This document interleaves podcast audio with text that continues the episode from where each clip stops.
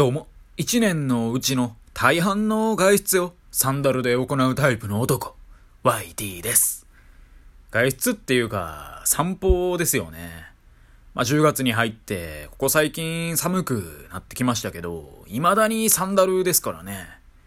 なんかドイツのブランドなんすかね。ビルケンシュトックっていうやつのところで、まあなんか友人にいただいたサンダルをね、ずっと履いてますね。まあこれがね、なかなか機能性も良くて、自分の足にジャストフィットする感じなんですよね。なので履き心地がすごい良くて、ひたすらね、このサンダルを履いてますね。まあでもね、履きすぎて、そのうちぶっ壊れそうなんでね、まあそろそろローテーションしていきたいところなんですけど、まあでもね、私、同じやつばっかりね、使っちゃうんでね。服とかもね、めんどくさくて、同じ組み合わせばっかりですし。で、こういうね、服とか、同じやつばっかり着てると、え、なになにスティーブ・ジョブズとか、マーク・ザッカーバーグを意識してんの？とか言ってくるね、嫌なやつもいたりするんですけど、もう単にね、選ぶのがめんどくさいと。私、服の組み合わせとかね、考えるほど、まあ、なんか脳の容量に余裕がないというか、まあなんかめんどくさいしね、疲れちゃうなって単純に思うんですよね。で、一方でね、服には興味ないですけど、料理とかはね、すげえこだわりがあったりするんで、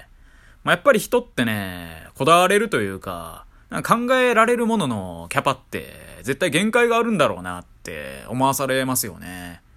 まあ私にとっての料理がね、かつて私を馬鹿にしてきた人にとっての服っていう、まあその違いがあるんじゃないかしらと、そう思うようにしてますね。まあちなみにね、今の時期のサンダルはね、スースーして最高に気持ちいいって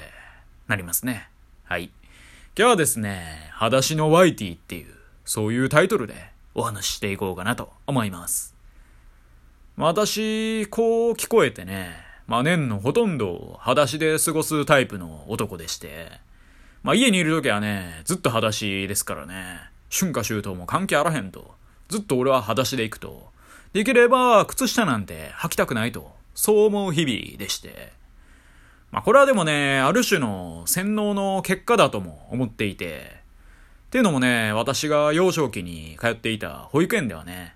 なんかすべての園児は裸足で過ごさないといけないっていう、そういうね、謎のルールがありまして、まあこれね、裸足保育って言うらしいですね。まさにこの裸足保育をね、強制的にやらされたわけですよね。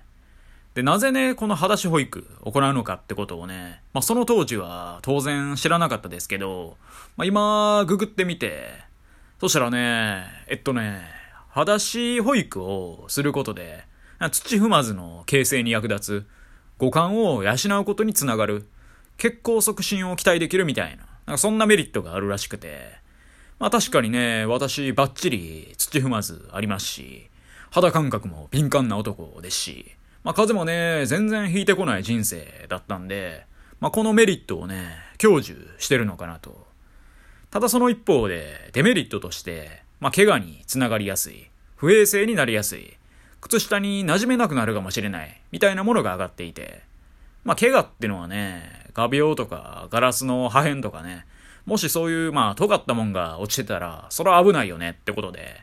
で、不衛生ってのもまあ、汚ねえところ歩いて、で、それでね、その汚ねえところ歩いた足の裏触ったりしたら、まあ、汚いよねっていう。まあそういう面での不衛生。あと最後にね、靴下に馴染めないかもしれないっていう。まあこれに関してはね、ほんまそれとしかね、思わないですね。未だに私、靴下に違和感ありますもんね。もう靴下履いてる自分、もうそれへの違和感が半端やなくて、もうすぐにね、全部脱ぎ去りたい衝動に襲われるというか、これはもう完全にね、裸足保育の弊害ですよね。靴下履きたくないし、靴も履きたくないっすもんね。まあちゃんと裸足でこの地球、このアスファルト踏みしめたいぜと。まあだからね、小学校上がってからも大変でしたよね。マジでね、毎日裸足。まあ裸足が無理でもサンダルで通いたいなってずっと思ってましたね。ただでもそんな私にもね、小学校5年生の時に最高の機会がね、訪れたんですよね。まあそれが組体操ですよ。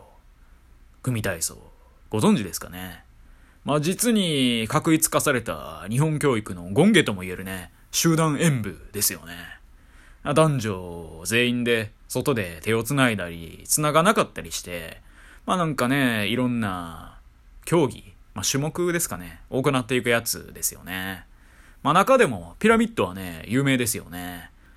まあなんでしょう。人間がね、土台になって、またその上に人間が乗って、そのまた上に人間が乗るっていうね、あのピラミッド。まさに社会の縮図。土台となる人間と、一番上でポーズを決める人間。その違い。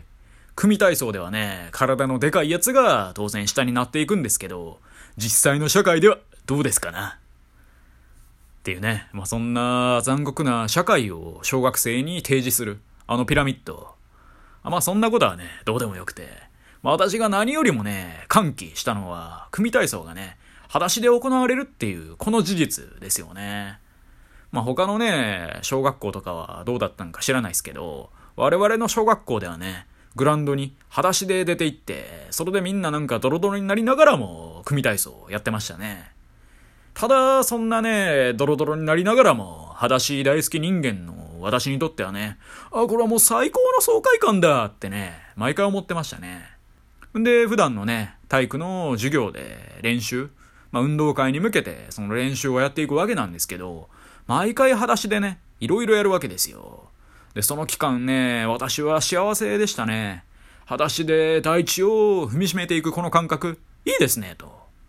ただでもね、まあ、そんな楽しい日々も長くは続かないわけで。まあ、当然ね、運動会、まあ、その晴れの舞台がね、終われば、もうそれで組体操、おしまいですよ。まあ、当たり前ですけど。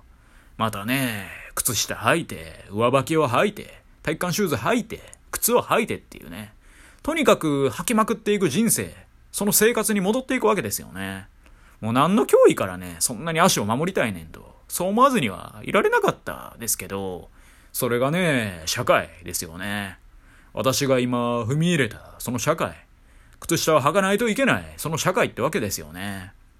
なんならね、時には自分の身長をごまかすべく、シークレットブーツをね、履くようなやつもね、現れる始末ですよね。っていうことでね、まあ、この裸足の話、なんかね、いい感じの落としどころがないかなって思って、ずっと話しながらね、探してたんですけど、びっくりするぐらいね、何にも見つからないですね。こんなにもかっていうぐらいね、落としどころが見つからないわけなんですけど、まあでもその際にね、落としどころを探し回ってる際の私は、裸足なんですけどね。はい。以上、裸足のワイティでした。今日も聞いてくださり、どうもありがとうございました。